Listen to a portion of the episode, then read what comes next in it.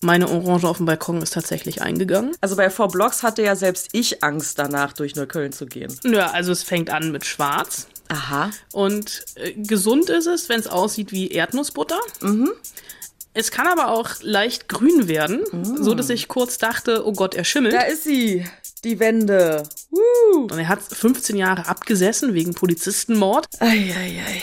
Na Gott sei Dank bist du kein Kleinkind hier von wegen Trauma und so. Es ist nicht der Exorzist, aber es geht so ein bisschen in die Richtung. Aber jetzt du, jetzt ist ja da auch alles weggentrifiziert. Alles wunderbar. Friede, Freude, Eierkuchen und ein Bio-Supermarkt um die Ecke. Toll. Das stimmt, das stimmt. Du weißt noch nicht, was ich heute schon an die Wände geschmiert habe. It's Fritz. Die Spoil-Susen. Eine Fritz-Seehilfe. Mit Anna Wollner und Celine Güngler. Da ist sie, die Wende. Äh, morgen, Freitag, den 25.09., kommt Deutschland 89 raus. Von einigen lang ersehnt und heiß erwartet. Äh, andere waren nach Deutschland 83 schon raus. Naja, äh, Anna, du hast die dritte Staffel gesehen und äh, du hast auch Hauptdarsteller Jonas Ney zum Interview getroffen. Ich habe alle drei Staffeln gesehen und habe mit äh, Jonas Ney gezoomt und an ähm, deinen Worten äh, kann ich erahnen, dass du zur zweiten Kategorie gehörst und nach der ersten Staffel schon auf, aufgehört hast. Ich nehme es dir nicht übel. Ich weiß ja, wie du zu deutschen Serien stehst. Ähm, wobei ich äh, Deutschland 83, 86 und 89 so undeutsch wie sonst was finde. Aber dazu später mehr. Ich wollte gerade sagen, ich erkläre dir nachher auch, warum ich, bin gespannt. ich raus war. ähm, außerdem in dieser Folge äh, behandeln wir durchdrehende Kinder und wir sprechen über Pflanzenkunde für Großstädter. Denn in Berlin wächst kein Orangenbaum. Polizistenmord ist kein Pappenstiel, wissen wir wieder, wa? Unser Rechtsstaat zeigt sich von seiner menschlichen Seite. Wenn Sie jetzt mitspielen, können Sie in Freiheit sterben. Du darfst doch mal raus, wa? Gibt es da jemanden, den du sehen willst? Das Leben ist noch nicht vorbei. Machen Sie was draus. Carpe diem. Wissen Sie, was das heißt? Kida Kodre Ramadan spielt nicht nur mit, der hat auch Regie geführt, und zwar das erste Mal wenn ich richtig informiert bin. Und äh, der Film heißt In Berlin wächst kein Orangenbaum. Anna, Worum geht's? Pflanzenkunde? Nein, es ist ja doch, es ist ein bisschen Pflanzenkunde. Wir lernen nämlich in diesem Film äh, von äh, Kita Koda Ramadan, dass in Berlin kein Orangenbaum wächst, weil es in Berlin zu kalt ist. Deswegen kann hier gar kein Orangenbaum wachsen. Aber in seiner Heimat in beziehungsweise in seinem Geburtsort in Beirut, da ist er 1976 geboren und aufgewachsen in West-Berlin. Da wachsen Orangenbäume und das ist so ein Sehnsuchtsort in diesem Film. Und wir kennen äh, Kita Koda Ramadan natürlich zum Beispiel unter anderem aus Four Blocks, wo er den äh, netten Gangster von nebenan in Neukölln spielt. Und das ist ja so ein bisschen so eine Rolle, die immer mit ihm verhaftet ist, ne? so dieser Verbrecher. Und ähm, auch jetzt hier in seinem Regiedebüt, also er hat schon mal Regie geführt, aber nur Co-Regie, also mit jemand anderem zusammen. Deswegen ist das jetzt hier wirklich sein De Debüt und da spielt er eben auch die Hauptrolle und sitzt am Anfang im Knast. Ähm, warum er im Knast sitzt und ob er vielleicht gar zu Unrecht im Knast sitzt, das ähm, erfahren wir im Laufe des Films. Denn er kommt, er wird entlassen, ist so ein bisschen so ein Gnadengesuch, weil er schwer krank ist und nicht mehr lange zu leben haben wird. Und er hat 15 Jahre abgesessen wegen Polizistenmord. Also auch tatsächlich das Schlimmste, was man tun kann, wenn es nach der Polizei zumindest geht. Und ähm, er kommt raus und hat noch ja eigentlich zwei offene Rechnungen. Die eine Rechnung, die eine offene Rechnung ist ein bisschen negativ behaftet, die andere offene Rechnung ist ein bisschen positiv behaftet. Er hat noch eine offene Rechnung mit dem, mit dem er damals den Bruch zusammen gemacht hat, weswegen er im Knast sitzt. Also quasi so der klassische Gegenspieler, der von Stipe Ercek gespielt wird. Großartig, wie ich finde. Und ähm, es geht so ein bisschen noch um die Beute, die nämlich noch immer ähm, nicht gefunden wurde, also sehr viel Geld von diesem Raubüberfall.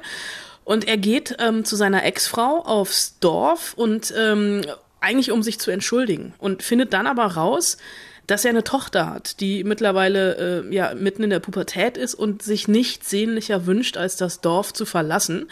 Und äh, er nimmt sie dann mit nach Berlin. Die Tochter wird gespielt von Emma Drogonova, die war letztes Jahr, glaube ich, Shootingstar auf der Berlinale. Und ähm, wie das bei äh, Kida Koda Ramadan so ist, ähm, er selbst spielt die Hauptrolle und er hat halt auch ganz viele Freunde dabei. Ne? Also Freddy Lau zum Beispiel, die sind Best Buddies, die haben auch ein Buch zusammen geschrieben. Ähm, der hat einen Gastauftritt, der spielt auch einen, äh, einen Häftling. Äh, Thorsten Mertens spielt äh, einen, äh, einen Wärter. Und ähm, auf dem Papier klingt irgendwie in Berlin wächst kein Orangenbaum nach sehr, sehr viel. Ne? Das ist irgendwie, das ist ein Knastdrama, das ist eine Vater-Tochter-Geschichte. Das ist irgendwie auch ein Familiendrama. Es ist ein Heimatfilm, weil es eben um Berlin geht, aber eben auch um die Sehnsucht nach der Geburtsheimat, nach Beirut. Und es ist auch eine Coming-of-Age-Geschichte und es ist natürlich auch ein Gangsterfilm. Ähm, aber, also was hier jetzt irgendwie so viel klingt, das meine ich gar nicht so böse, weil es im Film nie aufgesetzt wirkt. Und die Seele, also dieser Film hat wirklich die Seele am rechten Fleck. Das heißt, übersetzt natürlich, ich habe ihn sehr, sehr gerne gesehen. Und ich habe äh, Kida Koda Ramadan gerne gesehen, der halt endlich mal, also was heißt endlich, der aber halt mal nicht so diesen klischeebehafteten Kriminellen spielt, sondern wirklich eine Wandlung durchmacht. Auch wenn so, ein paar Momente so ein bisschen zu sehr nach, nach Drehbuch, Lehrbuch, äh, wir brauchen jetzt irgendwie noch einen Turning Point und einen Plot-Twist äh, wirkt. Aber das ist alles auch so relativ, naja, verträumt Gangster stimmungsvoll inszeniert. Und auch einfach so diese Auseinandersetzung. Ich finde allein den Titel schon großartig. In Berlin wächst kein Orangenbaum. Ähm, meine Orange auf dem Balkon ist tatsächlich eingegangen. ne? Weil halt in Berlin wächst kein Orangenbaum, aber diese Sehnsucht, die dahinter steckt. Und ähm, so düster das alles klingt, so ohne spoilern zu wollen, offen schön, entlässt uns der Film nach dem Abspann nach draußen, auch wenn natürlich die Erkenntnis dabei ist, dass wir hier nie die Orangenbäume haben werden, die es in Beirut gibt. Na, gib uns mal noch ein paar Jahre Klimawandel und so, ne? Also, wer weiß, was da hier alles wächst.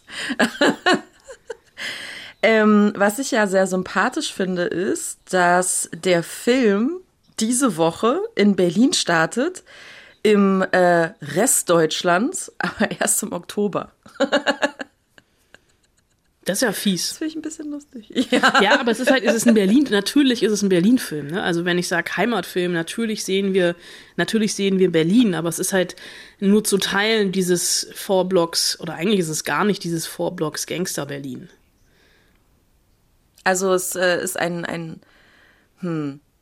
Wenn man jetzt jemandem den Film zeigt, der noch nie in Berlin war, was für einen Eindruck hat er dann von Berlin? Keinen guten. Ein, sehr, ein, sehr, ein sehr rauen, ein sehr, es ist halt so ein bisschen, es ist das Cotti Berlin. Ah ja, okay. Beziehungsweise ist es der ah, Cotti? Ah. Es ist um den Cotti rum, würde ich, würd ich sagen. Ich weiß es jetzt Kreuzberg. nicht. Kreuzberg. Das ist so das raue, das raue Kreuz Köln, Berlin. Ja, okay. Ich würde das jetzt nicht unbedingt als ähm, Ratgeber oder als Inspirationsquelle für den ersten Berlin-Besuch gucken, diesen Film. Aber da gibt es auch Schlimmeres. Ah ja? Vor Blocks zum Beispiel. Vor Blocks, Dogs of Berlin. Also bei Vor Blocks hatte ja selbst ich Angst danach, durch Neukölln zu gehen. Und ich bin hier geboren und aufgewachsen. Ich wollte gerade sagen, also. du kommst doch aus Neukölln. Nein, hallo? Nein, Entschuldigung, aber du. nein. Nein. Wo kommst du, Wo kommst du her? Aus Schöneberg. Oh, Entschuldigung. aber Ur-Berliner Jöre. Also, ne, hier geboren, aufgewachsen, nicht in Neukölln, aber in einem anderen, nicht ganz so schlimmen Ghetto. Da um die Yorkstraße rum. Das ist jetzt halt äh, oh, gentrifiziert und alternativ. Damals war es tatsächlich aber, ähm, naja, Ghetto weiß ich jetzt nicht, aber war schon eher sozial angespannt, sagen wir mal so rund um die Yorkstraße. Aber jetzt du, jetzt ist ja da auch alles weggentrifiziert, alles wunderbar. Friede, Freude, Eierkuchen und ein Bio-Supermarkt um die Ecke. Toll. Schön. Also, in Berlin wächst kein Orangenbaum. Ähm, ab Donnerstag im Kino, Donnerstag, den 24.09. in Berlin. und im unwichtigen Rest Deutschlands dann halt im Oktober. So. Reicht auch. Wieder erstmal wieder beliebt gemacht. So, und warum äh, heißt der nächste Film, über den wir reden, Pelikanblut? Äh, ist jetzt nicht so, dass hier äh, Vögel geschlachtet werden. Es gibt zwar tote Tiere, aber in erster Linie, ich glaube, es ist ein toter Igel und ein totes Pferd. Das äh, Pelikanblut ist tatsächlich ein christliches Symbol, ähm, mit dem der Film spielt, weil es um die albtraumhafte Vision der Elternschaft geht. Und der Titel bezieht sich tatsächlich auf das Symbol der Pelikanmutter, die ihren toten Nachwuchs mit ihrem eigenen Blut füttert und ihn so zurück ins Leben holt. Also so als Metapher für selbstaufopfernde Liebe und Glaube. Und ähm, dieser Film ist so ein bisschen, ähm, also es ist ein deutscher Film von Katrin Gebbe, die ist ihr zweiter Film, ihr erster Film war äh, Tore Tanz, der lief vor ein paar Jahren in Cannes. Pelikanblut lief letztes Jahr in Venedig, in der Hauptrolle spielt äh, Nina Hoss. Und das ist so ein bisschen ähm, der Gegenentwurf zu Systemsprenger. Also Systemsprenger ja wir erinnern uns, dieser fulminante Film von Nora Fingscheid mit einem äh, neunjährigen Mädchen, die einfach ähm, das System sprengt, äh, also das Sozialsystem, weil sie nirgendwo reinpasst. Und äh, hier geht es wieder um ein Mädchen, ähm, Raya, fünf Jahre alt, die äh, adoptiert wird ähm, von ähm, der Figur, die Nina Hoss spielt, eine äh, Reithofbesitzerin irgendwo in der Provinz von Deutschland, alleinerziehend. Sie hat schon ein Adoptivkind, die ist so neun ungefähr und ähm, die holt sich Raya noch, äh, auch wieder aus Bulgarien, weil sie als alleinerziehende Mutter ähm, in Deutschland nie ein, ein Kind adoptieren könnte. Und ähm, diese Raya ist ähm, ja was so sich eigentlich in den, in den ersten 20 Minuten merkt man, sie ist ähm, schwer traumatisiert und sehr, sehr gut darin, ihr Umfeld zu terrorisieren. Also Lass mal reinhören in den Film. Ach ja, stimmt. Da war ja was. Warte. Nee, Raya, was machst du denn da? Komm, ist mal richtig jetzt. Oh Gott. Nimm den Fuß runter. Raya, ich warne dich. So, komm jetzt runter. Разбием! Смотри, знаю, что ты прямо в лицето! Dann bist du jetzt fertig. Aber es ist nicht der Exorzist. Es ist nicht der Exorzist, aber es geht so ein bisschen in die Richtung. Ne? Also mein Gedanke, den ich irgendwie noch so ein bisschen hatte, war der Babadook. Ähm, es ist schon sehr, sehr, also auch visuell so gruselig, so düstere, verhuschte, nebelige Bilder. Ähm, am Ende wird's wirklich so ein bisschen spirituell und es ist auch tatsächlich ein Filmende, über das man sich sehr, sehr gut streiten kann. Aber dieses Kind ist halt echt krass. Also ich fand ähm, Helene Zangel in Systemsprenger schon krass. Die war bei den Dreharbeiten, glaube ich, auch so zehn. Und hier die Schauspielerin, die Raya spielt, auch ein bulgarisches Mädchen, die muss vier oder fünf gewesen sein. Und die haut wirklich Sätze raus und Blicke raus. Da kriegst du eine Gänsehaut und dir wird Angst und Bang. Also es gibt so einen Moment, da sagt sie, ich komme, wenn du schläfst und mach dich tot. Ja, und Horrorfilme spielen ja sowieso immer, also mit diesem, mit diesem, mit dieser kindlichen Unschuld. Ja. Und das ist hier wirklich ein Film über Menschen in Extremsituationen. Es geht dann auch irgendwie so um, um Austreibung, es geht um schwarze Magie.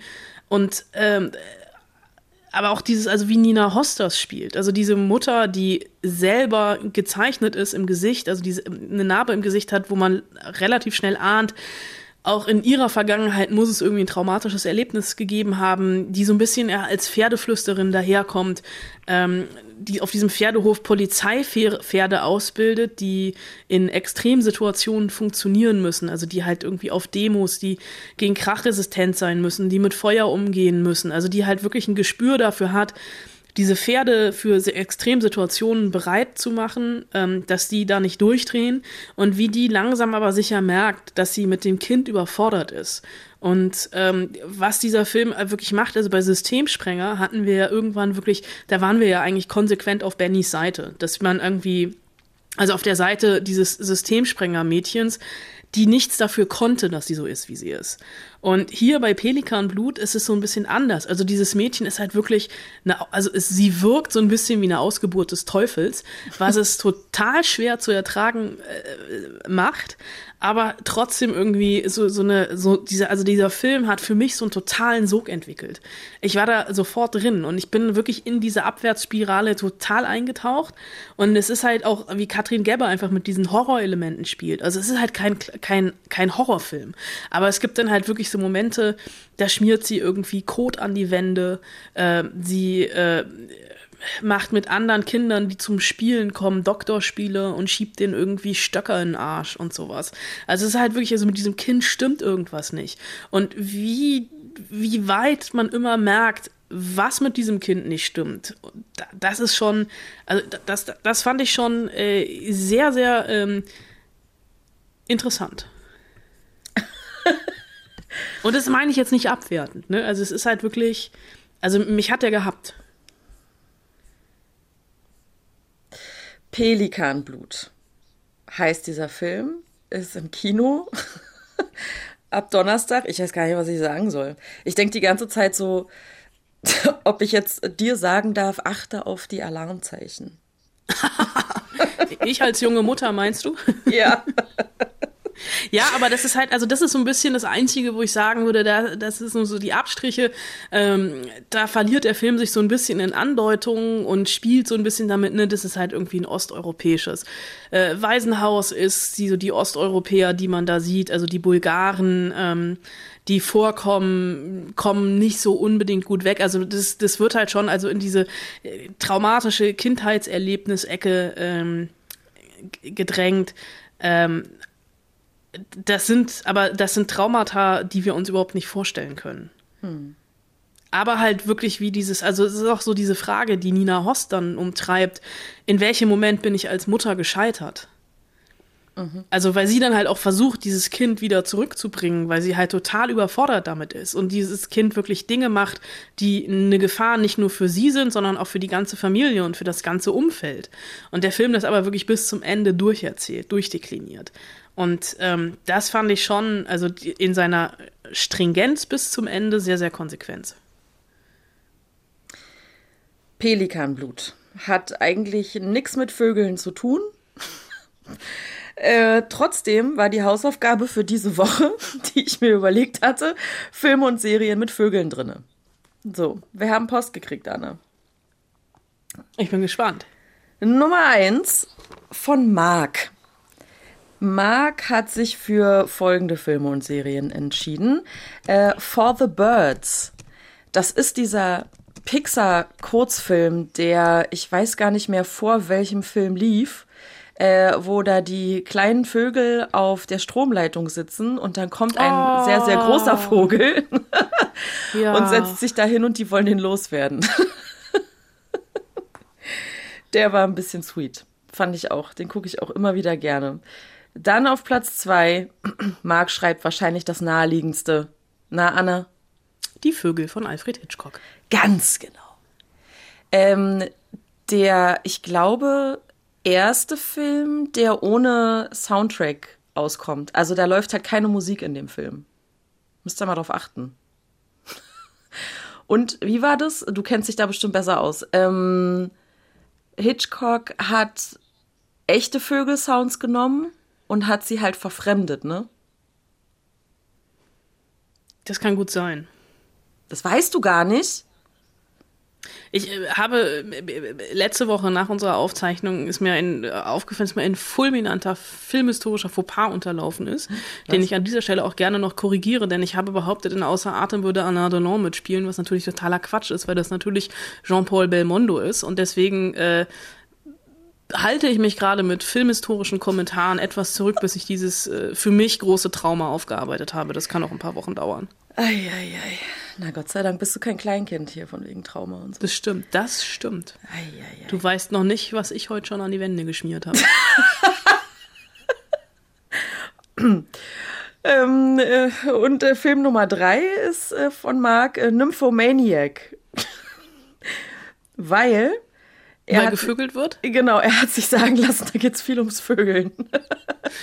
hat, damit hat er meinen riesen Gag we mir weggenommen. Oh nein, dann musst du jetzt Ich habe Fifty Shades of Grey mit ja, drin. auch gut. ähm, und ansonsten, das möchte ich dir nicht vorenthalten, wünsche dir Marc alles Gute zum Baby. Vielen Dank. Ähm, und kann es sein, dass du und Marc irgendwie eine Historie habt? Inwiefern? Marc schreibt, hatte bis kurz vor Ende des Podcasts noch gedacht, ich hätte im Februar in der Urania vielleicht mehr als einer Anna die Hand geschüttelt. Ah, dann haben wir uns tatsächlich im Februar in der Urania kurz unterhalten, ja. Von der durchschnittlichen Lieferzeit aus hätte es jedenfalls kurz nach Bestellung gewesen sein können. Ich glaube, Mark dachte kurz, dass das Kind von ihm sei, wenn man Kinder äh, Durch mit Handschütteln? mit, durch Handschütteln quasi äh, bekommen kann. Ich glaube, da kann ich ihn beruhigen. Ich glaube das auch. geht nicht. Ähm, und dann sagt er noch Respekt für das ausgeschaltete Handy. Du hattest letzte Woche erzählt, dass du äh, dein Handy aushattest, als du da ewig und drei Tage im Krankenhaus warst. Ja, das Ähm, stimmt. Von einem Paar zur Familie werden es hart und es gibt Störungen von allen Seiten, aber man lernt seine Grenzen in Klammern Schlafmangel, Ekel, Liebe etc. ganz neu kennen und den Bereich dahinter. Ja. Ja, da können jetzt nur Ich, ich Eltern sag's mal so, meine, meine, meine, in den letzten 21, äh, warte, äh, heute ist er 19, nee Quatsch, heute ist er drei Wochen, äh, 22 Tage. Ja. In den letzten 22 Tagen habe ich sehr oft Farbe, Stuhl, Neugeborenes gegoogelt. Farbe, Stuhl, Neugeborenes? Ach so. Jetzt verstehe ich. Also das, was man da so in der Stuhlgang. Windel vorfindet. Ah ja, okay. Ich dachte so, also für einen Hochstuhl ist noch ein bisschen, ist noch ein bisschen früh. Nein, wir haben so einen neugeborenen Stuhl, da sitzt er auch schon drin, aber in dem Fall meinte ich tatsächlich den Windelinhalt. Und welche Farbe ist es? Ja, also es fängt an mit Schwarz. Aha. Und äh, gesund ist es, wenn es aussieht wie Erdnussbutter. Es kann aber auch leicht grün werden, so dass ich kurz dachte, oh Gott, er schimmelt. Dann aber festgestellt habe, das ist auch vollkommen normal. Er schimmelt. Das sah wirklich so aus, als würde er schimmeln von innen. Aber tut er nicht. Ist normal. Aber das sind dann so, also das sind so Sachen, die man googelt. Was haben die Leute nur vor Google gemacht, frage ich mich gerade. Das habe ich mich in dem, in, dem, in dem Atemzug auch gefragt. Ich glaube, da hat man seine Eltern gefragt. Ach, witzig. Ähm, Julian wünscht dir auch alles Gute übrigens und alles Liebe auch zur Hochzeit und ähm, viel Liebe und Gesundheit dem Neugeborenen und viel Kraft und Ruhe für die Mamas. Vielen Dank. Ich glaube, der Zug ist schon längst abgefahren. Aber ich glaube, ihr macht das ganz toll.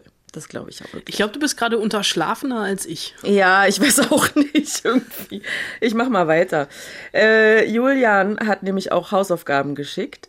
Ähm, als erstes wäre das nämlich bei ihm Bernhard und Bianca mit dem Albatros Orville, der als Privatflugzeug dient. Kann ich mich auch noch erinnern. Kommst du auch wieder hin, Anna, wenn du mit, wenn du mit äh, Kalle, wenn du mit Kalle den Film guckst. Bernhard und Bianca.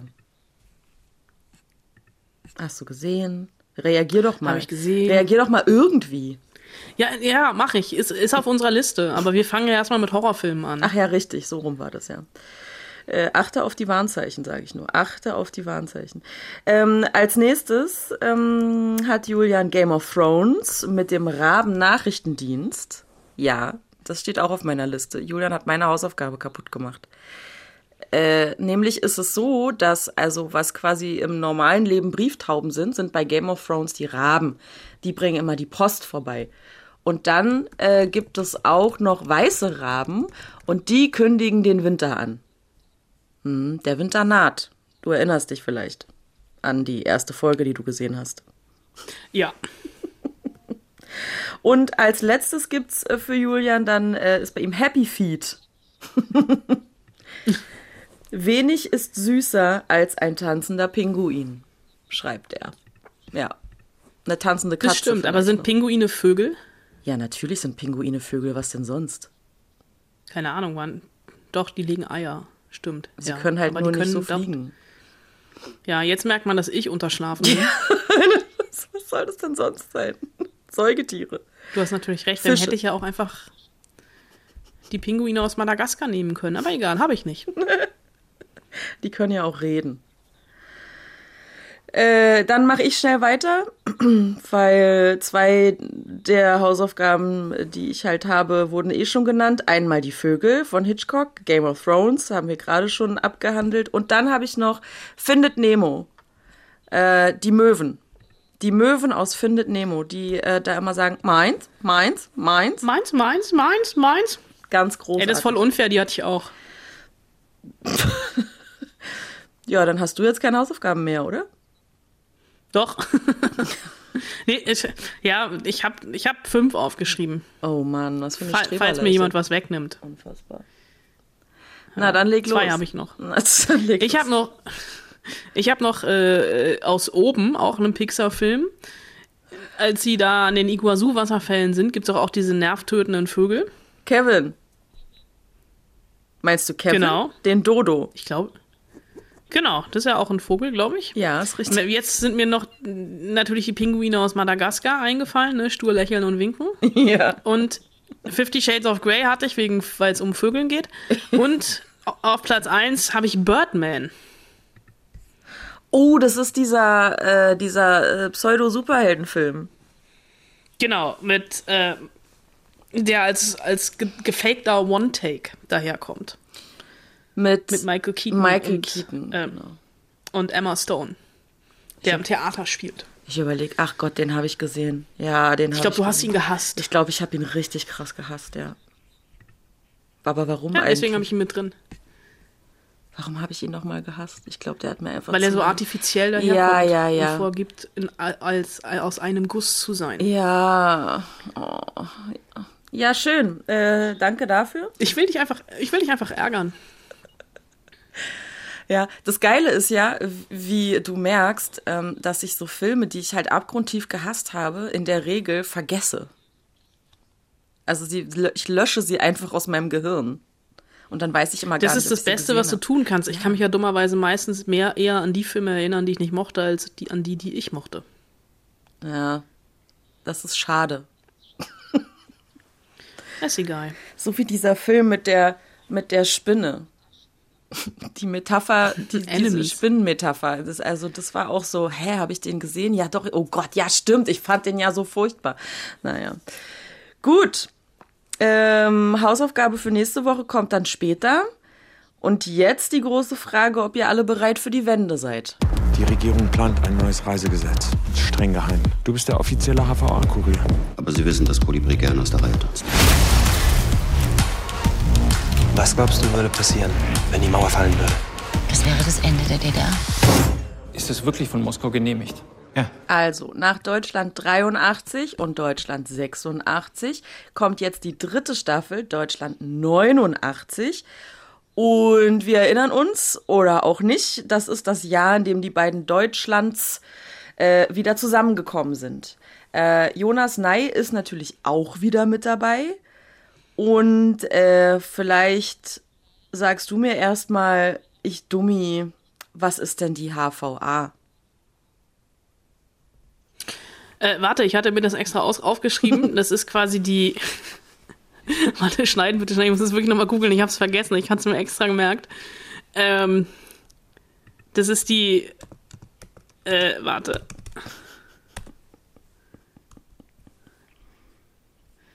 Das, die HVA ist die Hauptverwaltung Aufklärung, also quasi, also quasi die, ähm, der Auslandsnachrichtendienst der DDR. War die HVA. Und daraus schließe ich aber, dass du äh, bei Deutschland 83 ausgestiegen bist. Ja, also ich habe Deutschland 83 geguckt, die ganze Staffel, und dann äh, wollte ich nicht mehr danach, weil mich hat gestört, dass die Musik so gewollt gesetzt war. Also es sind natürlich Songs aus den 80ern, das ist ja klar, das passt ja thematisch auch zu der Zeit und so, aber für mich ähm, passten viele Songs nicht zur Stimmung der Serie. Und das hat jetzt die Serie für mich nicht komplett kaputt gemacht, aber ich habe einfach das Interesse verloren danach. Ja, aber das ist ja, die Musik ist ja tatsächlich eines von vielen stilistischen Mitteln dieser Serie, die sie von anderen Serien abgehoben haben. Und das, das Bemerkenswerte finde ich ja irgendwie noch, ähm, Deutschland 83 war eine RTL-Produktion, also beziehungsweise wurde für RTL produziert und ist da gnadenlos gefloppt, wollte wirklich keiner sehen. Äh, dann hagelte es aber Preise, also Deutscher Fernsehpreis, Goldene Kamera, Grimme-Preis, internationale Erfolge. Dahin ist die Serie tatsächlich sehr erfolgreich verkauft worden, lief sogar in den Staaten. Ja. Dann kam Deutschland 86, ähm, ist eine Uferproduktion, ähm, schon für Amazon Prime und 89 jetzt also wieder, also Deutschland 89. Also diese drei Jahressprünge äh, zieht die Serie durch und ich würde behaupten, äh, das ist tatsächlich jetzt der Abschluss einer Trilogie. Also es würde mich wundern, wenn es 1992 92 oder Deutschland 92 auch noch gäbe, auch wenn es sich eigentlich anbieten würde. Ich habe die ersten vier Folgen sehen können und war super pisst, weil die vierte Folge tatsächlich mit einem relativ geilen Cliffhanger endet. und ich äh, kann es quasi nicht abwarten. Ich werde es tatsächlich tun am Freitag, sobald die Serie rauskommt, weiter gucken. Es ist eigentlich so ein bisschen die perfekte Stillserie, beziehungsweise Babyfütter-Serie. Äh, das soll jetzt gar nicht abwertend sein. Aber nochmal kurz zur Erinnerung. Also die erste Staffel hast du gesehen, da ging es um äh, den Grenzsoldaten Martin Rauch, der dummerweise äh, in den Westen geschickt wurde und dort als, als, als Agent aufgebaut wurde und äh, mit großen Augen die, die, die Welt jenseits der DDR entdeckt hat. In der zweiten Staffel ging es eben um die Rolle der HVA, also die Hauptverwaltung Aufklärung, äh, den Auslandsnachrichtendienst der DDR. Da ging es dann auch tatsächlich, ähm, die, die Serie spielte nicht mehr nur in Deutsch, in beiden Deutschlands, sondern auch unter anderem in Südafrika. Und jetzt die dritte Staffel man kann es sich denken, Deutschland 83 ist natürlich mitten im Wendechaos und ähm, die beiden Showrunner Jörg und Anna Winger ähm, erzählen wirklich fiktiv, wie der Mauerfall wirklich war. Ne? Also die Betonung liegt hier auf fiktiv. Ähm, also was Doppelagent Martin Rauch da wieder ähm, angestellt hat. Und es ist eine Serie, ähm, die nicht nur den Mauerfall neu erfindet, sondern auch mal wieder in der dritten Staffel sich selbst, die Figuren und das Setting. Also es ist wirklich so die Frage der Positionierung, die ich äh, jetzt nicht nur 89 spannend finde, sondern die auch heute eigentlich spannend ist, nämlich wie verhalte ich mich in einer Systemkrise. Also Martin Rauch als Kolibri, ähm, du kannst es dir denken, ist natürlich in Anführungsstrichen schuld daran, dass die Mauer fällt. Oh, der hat da ordentlich mitgemischt. Und es ist halt wirklich halt so hier die, wieder diese alternative Geschichtsschreibung, beziehungsweise eine Neuinterpretation der Dinge. Also mhm. vielleicht war es ja wirklich so, dass es ein Geheimagent war, der da äh, seine Finger mit dem Spiel hatte. Mhm. Aber natürlich, ne, also Mauerfall, danach werden die Karten einfach neu gemischt und für die ganzen Agenten der HVA heißt das natürlich, also was mache ich, ne? Wie verhalte ich mich? Lasse ich mich von einem anderen Geheimdienst abwerben? Werde ich Doppel-, Triple- oder Vierfachagent? Gehe ich in den Westen? Bleibe ich im Osten? Baue ich mir was Neues auf? Muss ich vielleicht sogar in den Knast?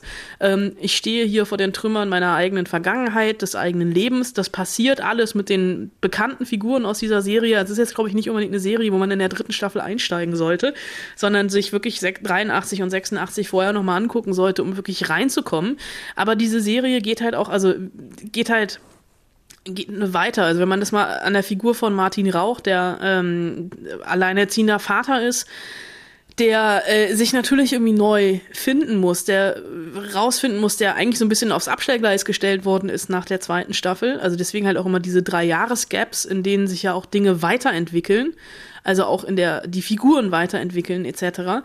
Und ähm, der dann auf einmal äh, mittendrin ist in der zweiten Generation der RAF und äh, dass der Anschlag auf Herrhausen äh, in Frankfurt eine sehr, sehr wichtige Rolle spielt. Und das ist natürlich überhöht, das ist fiktionalisiert, das ist sehr, sehr schnell erzählt, das ist, ähm, du wirfst Dark immer vor, es ist deutsch erzählt und ähm, ich finde Deutschland 89 ist, obwohl es ja so ein urdeutsches Thema ist, ähm, überhaupt nicht deutsch erzählt. Es ist sehr, sehr unterhaltsam und hat wirklich Spaß gemacht zu sehen.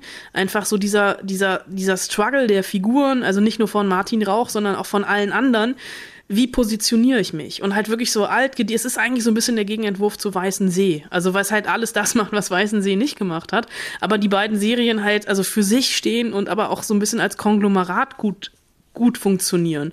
Und zum Beispiel die Figur, die von ähm, Silvester Groth gespielt wird, die dann äh, nach Frankfurt geht, eine Identität als Banker annimmt und so ein richtiges Bankersleben auch mit, mit, mit Ehefrau und Haus im Taunus sich aneignet, um zu verhindern, dass die Bank der DDR vom Westen geschluckt wird und da halt weiter infiltriert. Also wie halt Menschen nach, der, nach dem Ende der Existenz ihres Staates noch immer daran glauben und da so drin sind. Und ähm, ich bin wirklich, also ich habe richtig Lust, die nächsten vier Folgen weiter zu gucken und werde das auch tun. Mhm. Und ich, ich sehe schon, ich kriege dich überhaupt nicht. Nee, ich habe gerade überlegt, mm, inwieweit äh, inwieweit das ähm, Menschen im Osten heute helfen könnte, diese Serie. Ob es da einen Wiedererkennungseffekt geben könnte, wenn du weißt, was ich meine. Weißt du, was ich meine? Ja, also es ist klar, also es ist halt, es ist jetzt, es ist halt eine andere Geschichtsaufarbeitung. Es ist eine sehr, es ist eine überhöhte, fiktionalisierte Geschichtsaufarbeitung, die da stattfindet. Aber ich weiß nicht, ob das wirklich therapeutisch ist. Aber was ich glaube ich, was mich so ein bisschen getriggert hat an der Serie, ich meine, ich bin Jahrgang 83, also ich kann mich an die, also ich fand an Deutschland 83 fand ich spannend halt dieses, dieses piefige Bonn, wo ich auch dummerweise geboren wurde. Also dieses, dieses deutsche Beamten, also dieses Beamtenbonn etc. zu zeigen. Mhm. Bei 86 war ich auch so ein bisschen raus. Das war mir irgendwie zu sehr, das ging mir zu sehr dieses Spionage-Ding. Aber jetzt bei 89 finde ich halt irgendwie, äh, ich habe halt wirklich so da gesessen und es sind, also, es sind einfach Momente, an die ich selber eine Erinnerung habe. Also die meine eigene Erinnerung an den Mauerfall.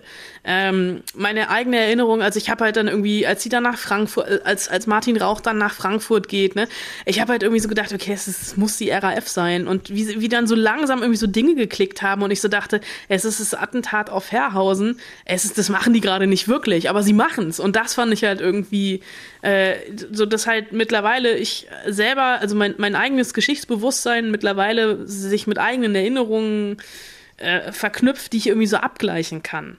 Und das hat halt irgendwie, das hat einfach gefetzt bei dieser Serie. Und halt auch wirklich so diese, dieses Schnelle, dieses mit so, ne, mit so einer gewissen Selbstironie daran zu gehen. Die Musik, die dich total genervt hat, das fand, fand ich großartig, weil sie halt einfach, da, da ist so, da, da steckt Tempo hinter.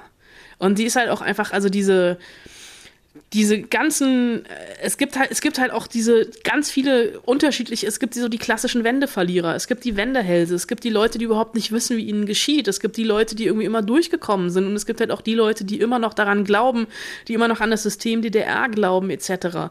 Und das irgendwie hier jetzt nochmal so krass zugespitzt zu sehen, das, also das hat mir einfach Spaß gemacht.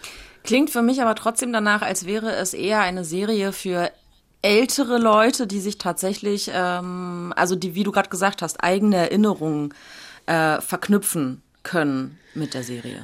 Nee, überhaupt nicht. Also es ist ja, es ist, natürlich ist es irgendwie in Anführungsstrichen eine Historienserie, weil es jetzt halt auch einfach 30 Jahre her ist. Äh, und ich würde mir auch aus dieser Serie kein, äh, kein fest fundiertes Geschichtswissen bilden. Mhm. Als Quelle dafür taugt diese Serie nicht so viel weil es natürlich hier mit dieser alternativen Geschichtsschreibung beziehungsweise ist eine eigene Deutung stattfindet.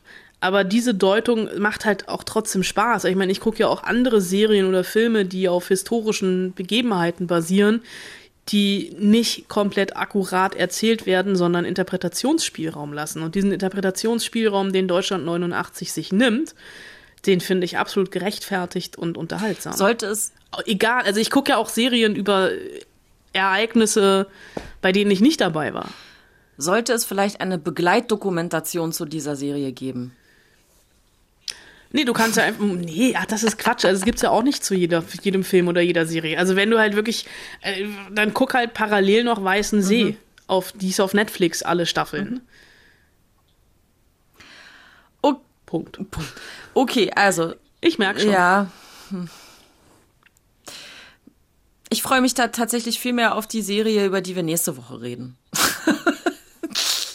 Ja, aber jetzt lass hier nicht mein Interview mit Jonas Nein, mach ich nicht, mach fallen. ich nicht. Ähm, das war jetzt ein kleiner Cliffhanger äh, zum Ausblick auf nächste Woche. Ähm, Deutschland 89 ab Freitag, also was heißt das, der 25. Ähm, bei Amazon Prime zu sehen. Ähm, Anna sagt aber, ihr solltet schon auch Staffel 1 und 2 vorher gesehen haben, sonst könnte es schwierig werden mit dem Reinkommen. Wegen der Figuren, weil die ja da immer noch dabei sind. So, ähm, Jonas Ney hatte ganz offensichtlich Spaß beim Machen dieser Serie und ist, es, äh, und ist sehr dankbar, dass er da mitspielen durfte. Das hat er dir nämlich, kleiner Spoiler, im Interview erzählt. Hat er. Also Jonas Ney, muss man dazu sagen, ist diese Woche nicht nur in äh, äh, Deutschland 89 zu sehen, sondern auch im Kino, nämlich in Persestunden an der Seite von Lars Eidinger. Und er hat eben drei Staffeln lang Martin Rauch gespielt in Deutschland 89. Und ich habe mit ihm äh, vor ein paar Wochen schon den pandemiebedingten Corona-Zeiten, in denen wir leben, gezoomt. Und er war äh, nicht in Berlin, wo er, glaube ich, wohnt, sondern er war ähm, in der Eifel, weil er da gerade dreht. Wa- Was hast du in der Eifel gemacht? Ich ähm, bin auch gerade wieder, jetzt geht es wieder weiter. Äh, Ich drehe einen Dreiteiler für die ARD, Arbeitstitel Little America. Und das ging ähm, Anfang des Jahres los und endete dann abrupt im März, als die Corona-Krise losging. Und jetzt sind wir mittlerweile unter 1000 äh, Sicherheitsvorkehrungen wieder am Leben. Wie, wie ist denn das jetzt während Corona zu arbeiten? Beziehungsweise wie ist es dir in der Zeit ergangen, als du nicht arbeiten konntest? Aber es geht schon. Man kriegt das schon alles hin. Ich finde sowieso sehr spannend, was man, ähm, was auch wir als digitale Gesellschaft, digitalisierte Gesellschaft 2020, was alles so möglich ist, wenn man nur will. so. Ich habe ja äh, auch ähm, Musik studiert. Ich habe mein Studium jetzt abgesprochen, geschlossen und habe da, damit mit vielen Lehrkräften auch zu tun und so und äh, die mir so erzählen, wie, äh, was alles möglich ist auf einmal an digitalem Unterricht und überhaupt und so. Und ich denke so, hey, damit hatte ich gar nicht gerechnet. Ähm, und für uns natürlich auch, äh, ich meine, was können wir an, was können wir der Umwelt Gutes tun, wenn wir statt der ganzen äh, Premierentermine und Interviews und so einfach mal so schnacken und ähm, wir nicht alle reisen müssen. Ich finde das irgendwie, ich habe auch mit meiner Band ganz viel gemacht in der Zeit und wahnsinnig viele Zoom-Konferenzen abgehalten. Ich finde, es geht voll. Es ist doch einiges möglich. So, also ähm, insofern, klar, die Zeit, mir ist so einige Male das äh, Dach auf den Kopf gefallen, aber immerhin äh, bin ich nicht alleinerziehender Vater mit fünf Kindern in einer 60 Quadratmeter Bude ohne Balkon.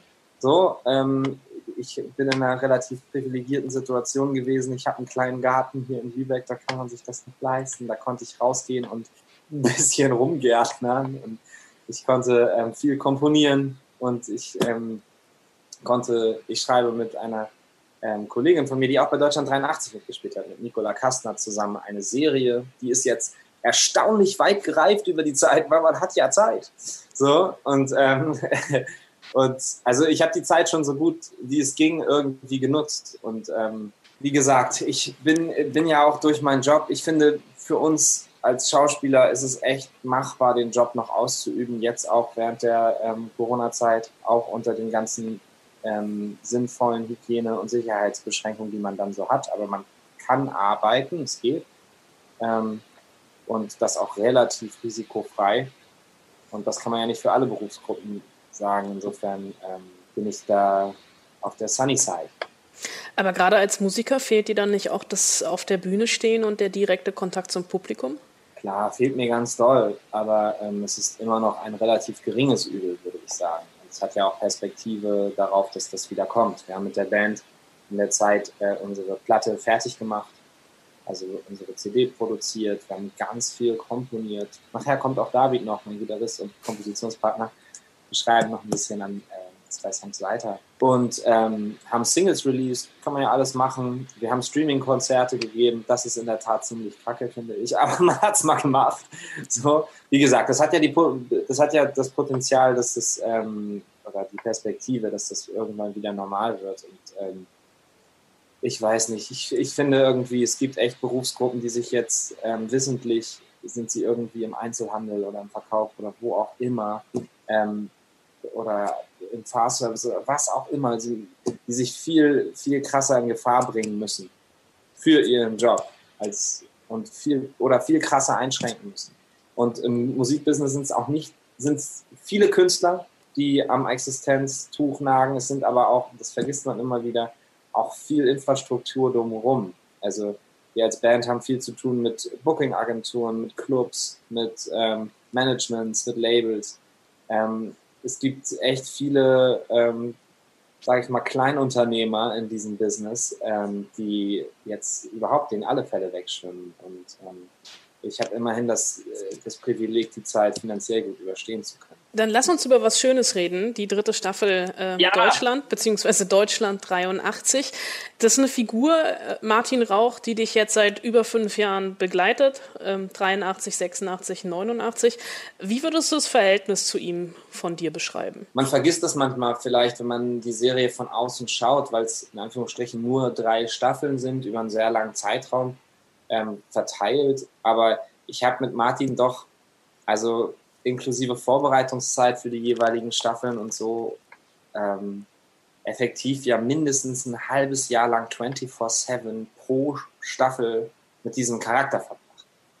Also ich bin dann auch so, ich bin dann während der Produktionszeit und auch in der Vorbereitung so abgetaucht in dieses, weil es so mein Baby auch mit ist, diese äh, Staffel, diese Serie, bin ich dann so abgetaucht in diese Welt, dass, dass kein anderes Leben dann stattfindet. Und das bedeutet insgesamt, dass ich anderthalb Jahre am Stück nur mit Martin und nur mit dieser Serie lebe. So. Und das ist vielleicht so eine Dimension, die einem gar nicht so klar ist. Und natürlich macht das mit mir wahnsinnig viel als Mensch. So. Und ähm, ich tue in diese Rolle auch viel von mir als Mensch hinein. Und diese Rolle nimmt ja über drei Staffeln ein fast unvorstellbaren dramaturgischen Bogen. Also eine Entwicklung macht diese Rolle durch. Das ist ähm, natürlich ein schauspielerisches Geschenk und zudem aber auch echt eine Reise, eine emotionale Reise, die man als Schauspieler ja mitgeht und mit der man sich auseinandersetzt, mit der man sich beschäftigt und die man mitgestaltet. Und insofern ist, glaube ich, keine Rolle, die ich je gespielt habe, ähm, hat so einen Stellenwert in meinem Leben bekommen und für mich persönlich wie Martin Rauch in Deutschland 83, 86 und 89.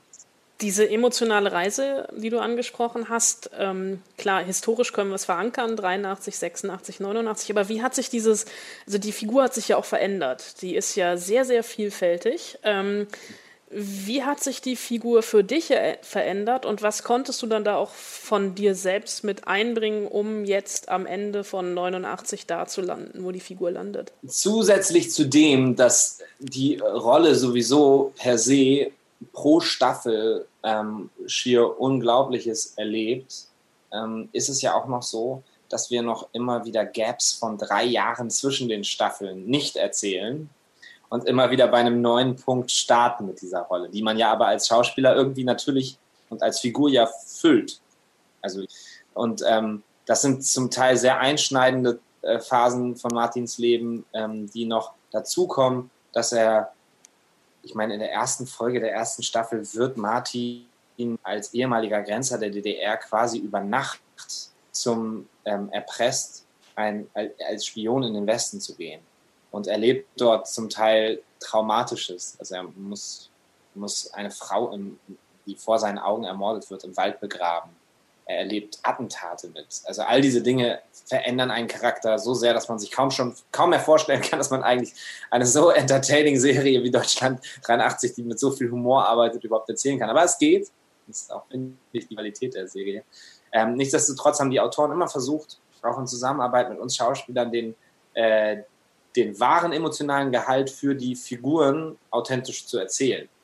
Und das heißt, aus Martin Rauch ist über die drei Staffeln aus einem sehr, ich würde sagen, relativ naiven Jugendlichen ähm, durchaus ein Charakter geworden, der Traumata in sich trägt, der ähm, in seinem Job sehr gut geworden ist als Spion, der sehr viel dazu gelebt, äh, gelernt hat, weil es in Anschlägen und Kriegserfahrungen und äh, Dingen Martin hatte, ähm, aufgewachsen ist. Und dadurch ist es vielleicht noch ein Stern auch wirkliche Arbeit, sich mit diesem Charakter zu identifizieren und ähm, mit ihm diese Reise zu gestalten. Ich habe eben extra nochmal nachgeguckt. Du bist ähm, im September 90 geboren. Das heißt, äh, ein knappes Jahr nach dem Mauerfall, ein paar eineinhalb Monate vor der Wiedervereinigung. Du hast also per se ähm, überhaupt keine Erinnerung an die Zeit. Nun hast du es schon geschafft, 83 und 86 dir dieses ähm, historische Wissen anzueignen und ein Gefühl für die Zeit bekommen.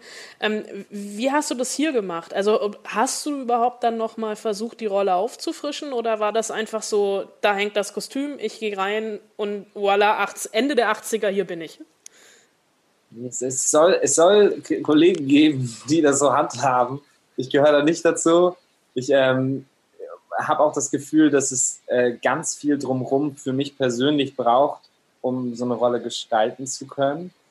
Ähm, weil natürlich für einen Martin Rauch, der zum Beginn dieser Staffel jetzt eigentlich ein wieder fast eine Renaissance von 83, also wieder ein relativ bodenständiges Leben bei Robotron führt, Robotron, Elektrotechnik in der DDR ähm, als Vertreter und, ähm, und dann in seine Spionagetätigkeit zurückkommt und vor allen Dingen natürlich diesen Zusammenbruch des Staates erlebt, für den er im Außengeheimdienst arbeitet. Ähm, das macht natürlich mit diesem Charakter Martin Rauch wahnsinnig viel, weil auf einmal, ähm, wie für, so viele Menschen damals in der DDR, vollkommen unklar gewesen ist, was jetzt eigentlich passiert. So, das ist ja ähm, damit habe ich mich natürlich dann viel auseinandergesetzt mit diesem Vakuum oder was irgendwie so gefüllt ist aus Wünschen, Träumen, Versprechungen, die man erhalten hat und Unsicherheit und ähm, dieses völlige, welche Optionen sind jetzt eigentlich auf dem Tisch? Das finde ich auch immer noch spannend. Welche Optionen waren denn auf dem Tisch? Welches System wird es jetzt? Was wird als von, was wird aus mir als Individuum ähm, jetzt eigentlich? Bedeutet das jetzt für mich, kriege ich jetzt Freiheit geschenkt oder also ähm, ich finde, da sind so viele philosophische, aber auch einfach persönliche Fragen in dieser Zeit dann auf, mit einem Schlag lagen auf dem Tisch. Und ähm, klar, für Martin Rauch ist es dann natürlich noch in dieser Situation auch noch eine große Gefahr, die davon ausgeht, weil er als HVA-Mitarbeiter sich ähm, schnell organisieren muss, wie er jetzt, ähm, was er für Optionen, sage ich mal ganz stumpf beruflich jetzt auf dem Tisch hat. Weil er natürlich als ähm, als HVA-Mitarbeiter die Gefahr lief, aufgedeckt zu werden jetzt mit einem Staat, der nicht mehr existiert. Zumindest nicht mehr in der Form in diesem äh, Moment. In DDR gab es ja noch, aber so. Ähm, und dann wird er immer wieder mit drei, drei Optionen äh, konfrontiert. Entweder du wirst aufgedeckt und ähm, verknackt oder du lässt dich neu anstellen oder du wirst umgebracht. Also für ihn, er muss auch sehr schnell reagieren, äh, wie er mit dieser Situation jetzt umgeht. Und klar, diese Zeit, die ist so, ich meine, friedliche Revolution hat ein autoritäres Regime gestürzt. Das ist so beispiellos. Und ähm, ich lebe in einem Land, das es zu der Zeit noch nicht gab. Also, also es ist alles so, das ist einfach so unbegreiflich. Das ist, da ist so viel, da steckt so viel drin. Ich finde es einfach, ich finde es einfach sehr, sehr wichtig, dass solche Serien gemacht werden, damit man vielleicht eine Chance hat, so wie ich als Schauspieler, wenn ich den Stoff lese oder als Zuschauer, wenn man es guckt, eine Chance hat, emotional dort einzutauchen und dann sich vielleicht überlegt, da auch nochmal anders auf eine andere Perspektive einzutauchen. So, weil es gibt so viele Menschen, wie es gibt, gibt es auch Perspektiven auf die Zeit. Und es ist einfach wahnsinnig spannend und lehrreich. Es gibt so ein paar Szenen in den ersten Folgen der dritten Staffel, in denen du sehr frei drehen durftest, äh, in der unter anderem vielleicht die eine oder andere illegale Substanz eine Rolle spielt. Wie war das für dich schauspielerisch, da mal so ein bisschen, ich würde mal sagen, über die Stränge, Stränge schlagen zu dürfen? Ja, das war ein ganz großer Traum. Also nur um alle Gerüchte schon mal aus der Welt zu schaffen. Ich habe noch nie ähm, solche illegale Substanzen probiert. Das heißt, ich ähm, hatte auch noch eine viel größere Freiheit, weil ich selber noch nie erlebt hatte und nicht nachspielen konnte. Also ich habe ähm, dementsprechend einen Pilztrip ähm, ich habe mir mal so ein paar Videos angeguckt von Leuten, die auf Pilzen sind. Das ist auch sehr unterschiedlich, wie sich Menschen verhalten auf Pilzen.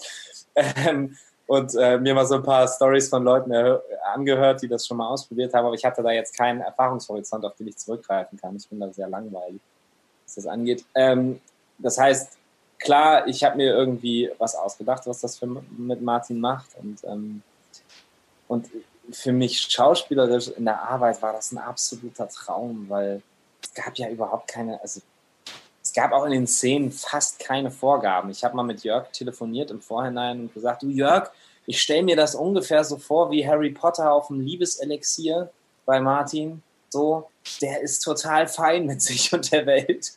So, total happy läuft er durch diesen Albtraum, weil er ja eigentlich, ohne viel spoilern zu wollen, in einer absoluten Gefahrsituation in diesem Zeit, in, äh, zu diesem Zeitpunkt ist und Gefahr läuft, aufgedeckt zu werden. Aber ich wollte ihn halt so total frei. Wir haben Martin nie so frei erlebt. Lass ihn doch mal einmal total frei drehen und alles lief Peace and Harmony und er hat auf einmal mal keine Sorgen mehr. So. Und das zu spielen war ein absoluter Traum, weil die Szene, ich konnte alles machen und ich ähm, beneide nicht den Cutter, der das alles zusammenschneiden musste, weil Solin hat die, die meisten Szenen davon, zumindest als Martin so seinen absoluten ähm, High-Peak hat inszeniert, Randa dann eher so die späteren Dating-Szenen mit der, äh, mit der Svenja zusammen, also mit Nicole. Ähm, aber äh, das war natürlich, die hat mich einfach machen lassen. Die hat gesagt, ja Jonas, komm, wann darf man das schon mal, gib mal Gas. So, und dann durfte ich improvisieren, das war, das war wundervoll. Echt schön. Mit Deutschland 89 ist das Kapitel jetzt, so sagen zumindest äh, Jörg und Anna Winger, erstmal zu Ende, auch wenn ich mir sehr gut vorstellen könnte, dass es irgendwann weitergeht. Nun ist es von der RTL-Serie eine Amazon Prime-Serie geworden. Das heißt, ähm, die Serie ist auch international total erfolgreich. Jetzt, ähm, wo es dann vorbei sein wird, was würdest du sagen, hat die Rolle für dich und deine Karriere für eine Bedeutung? Eine große. Ähm, es ist, für, für mich war es damals, das vergisst man manchmal, vergesse ich auch manchmal selber, ähm, schon ein, ein, großer Schritt zu sagen, ich mache ähm, eine Hauptrolle in einer RTL-Serie, denn nichts anderes war das damals. Eine wahnsinnig toll geschriebene RTL-Serie mit einem super Cast, Maria Schrader, Silvester Groth, Uwe Preuß, waren alles tolle Darsteller ähm, und einer super Regie mit Edward Berger, der da zu dem Zeitpunkt dann statt, äh, schon feststand, als ich das gelesen habe. Und es war für mich ein großer Schritt, das zu machen. Ich hatte vorher, äh, glaube ich, vor allem so Arthouse-Kinofilme gemacht das war für mich schon ein echter Genrewechsel auch. Und ähm, keiner, glaube ich, der ganzen Crew hat gewusst, was das eigentlich noch für einen Weg nimmt, diese Serie. Und so. Es gab auch generell diesen Serienmarkt der High-Quality-Serien für Streaming-Anbieter aus Deutschland heraus, den gab es einfach nicht. Diese Perspektive gab es. Der totaler Serienfan ist, ich bin totaler Serienjunkie, insofern ist das für mich drin, äh, solche Rollen auch spielen zu können. Und ähm, insofern bin ich der Serie auf ganz vielen Ebenen wirklich von ganzem Herzen sehr dankbar. Welche Serie bingest du gerade? Oder wo, wo bist du gerade total abhängig? okay, ja, das ist jetzt wirklich peinlich. Ich gucke gerade mit meiner Freundin wieder Friends auf Englisch. Das ist doch peinlich. Wir sind in Staffel 9. Naja, wenn ich jetzt von High-Quality-Drama über horizontal erzählte Bögen erzähle und gucke äh, Friends, naja, äh, gespielte und auch beschriebene Serie. So hat jeder Sachen im Keller. Ähm, Little Fires Everywhere habe ich vorher geschaut. Auf Netflix, ich habe mir Unorthodox natürlich angeguckt. das habe ich vorher geschaut, ist ja auch noch nicht lange her.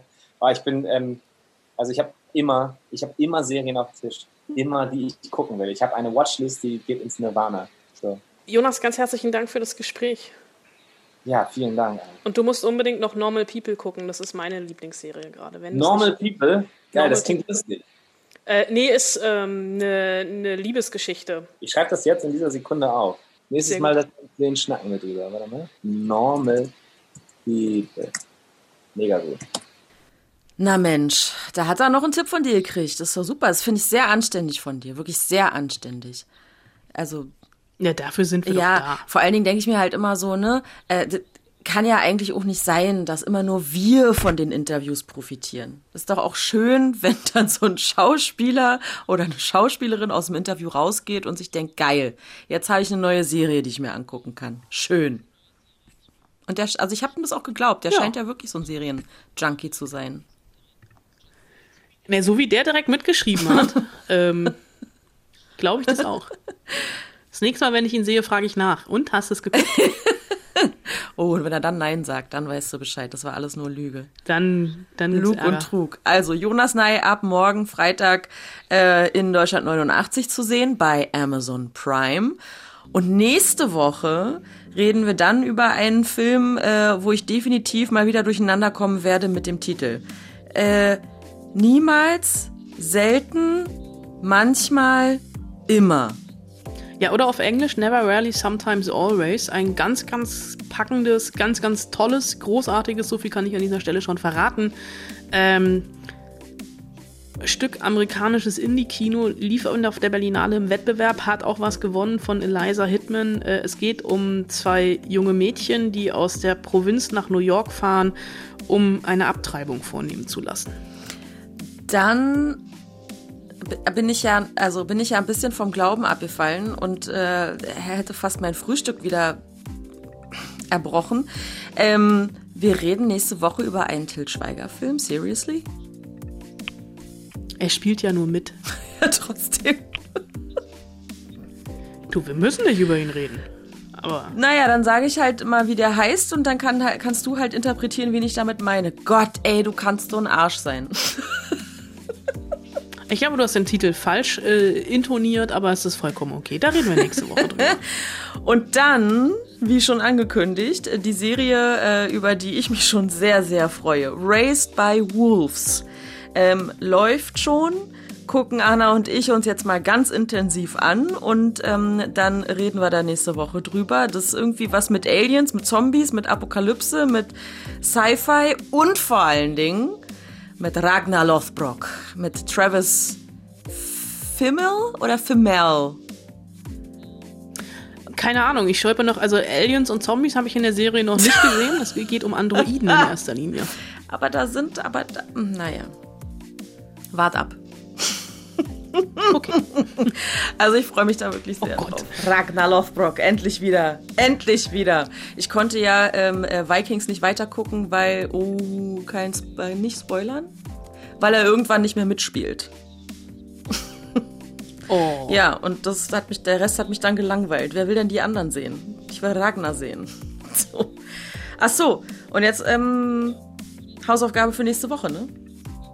Fehlt noch. Äh, un unbedingt. Ich muss zugeben, das war jetzt ein Gemeinschaftsprojekt, weil mir ehrlicherweise für nächste Woche 0,0 eingefallen ist.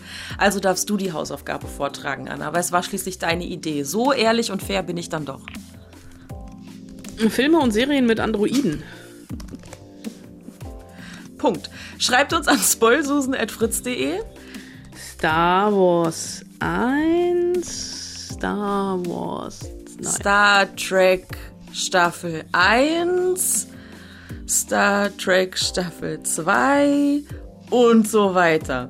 Äh, Spoilsusen.fritz.de ist die Adresse Filme und Serien mit Androiden. Ansonsten bleibt mir nichts weiter zu sagen als habt eine schöne Woche und liebe Grüße, eure Spoilsusen. Viel Spaß da, wo auch immer ihr Filme und Serien guckt.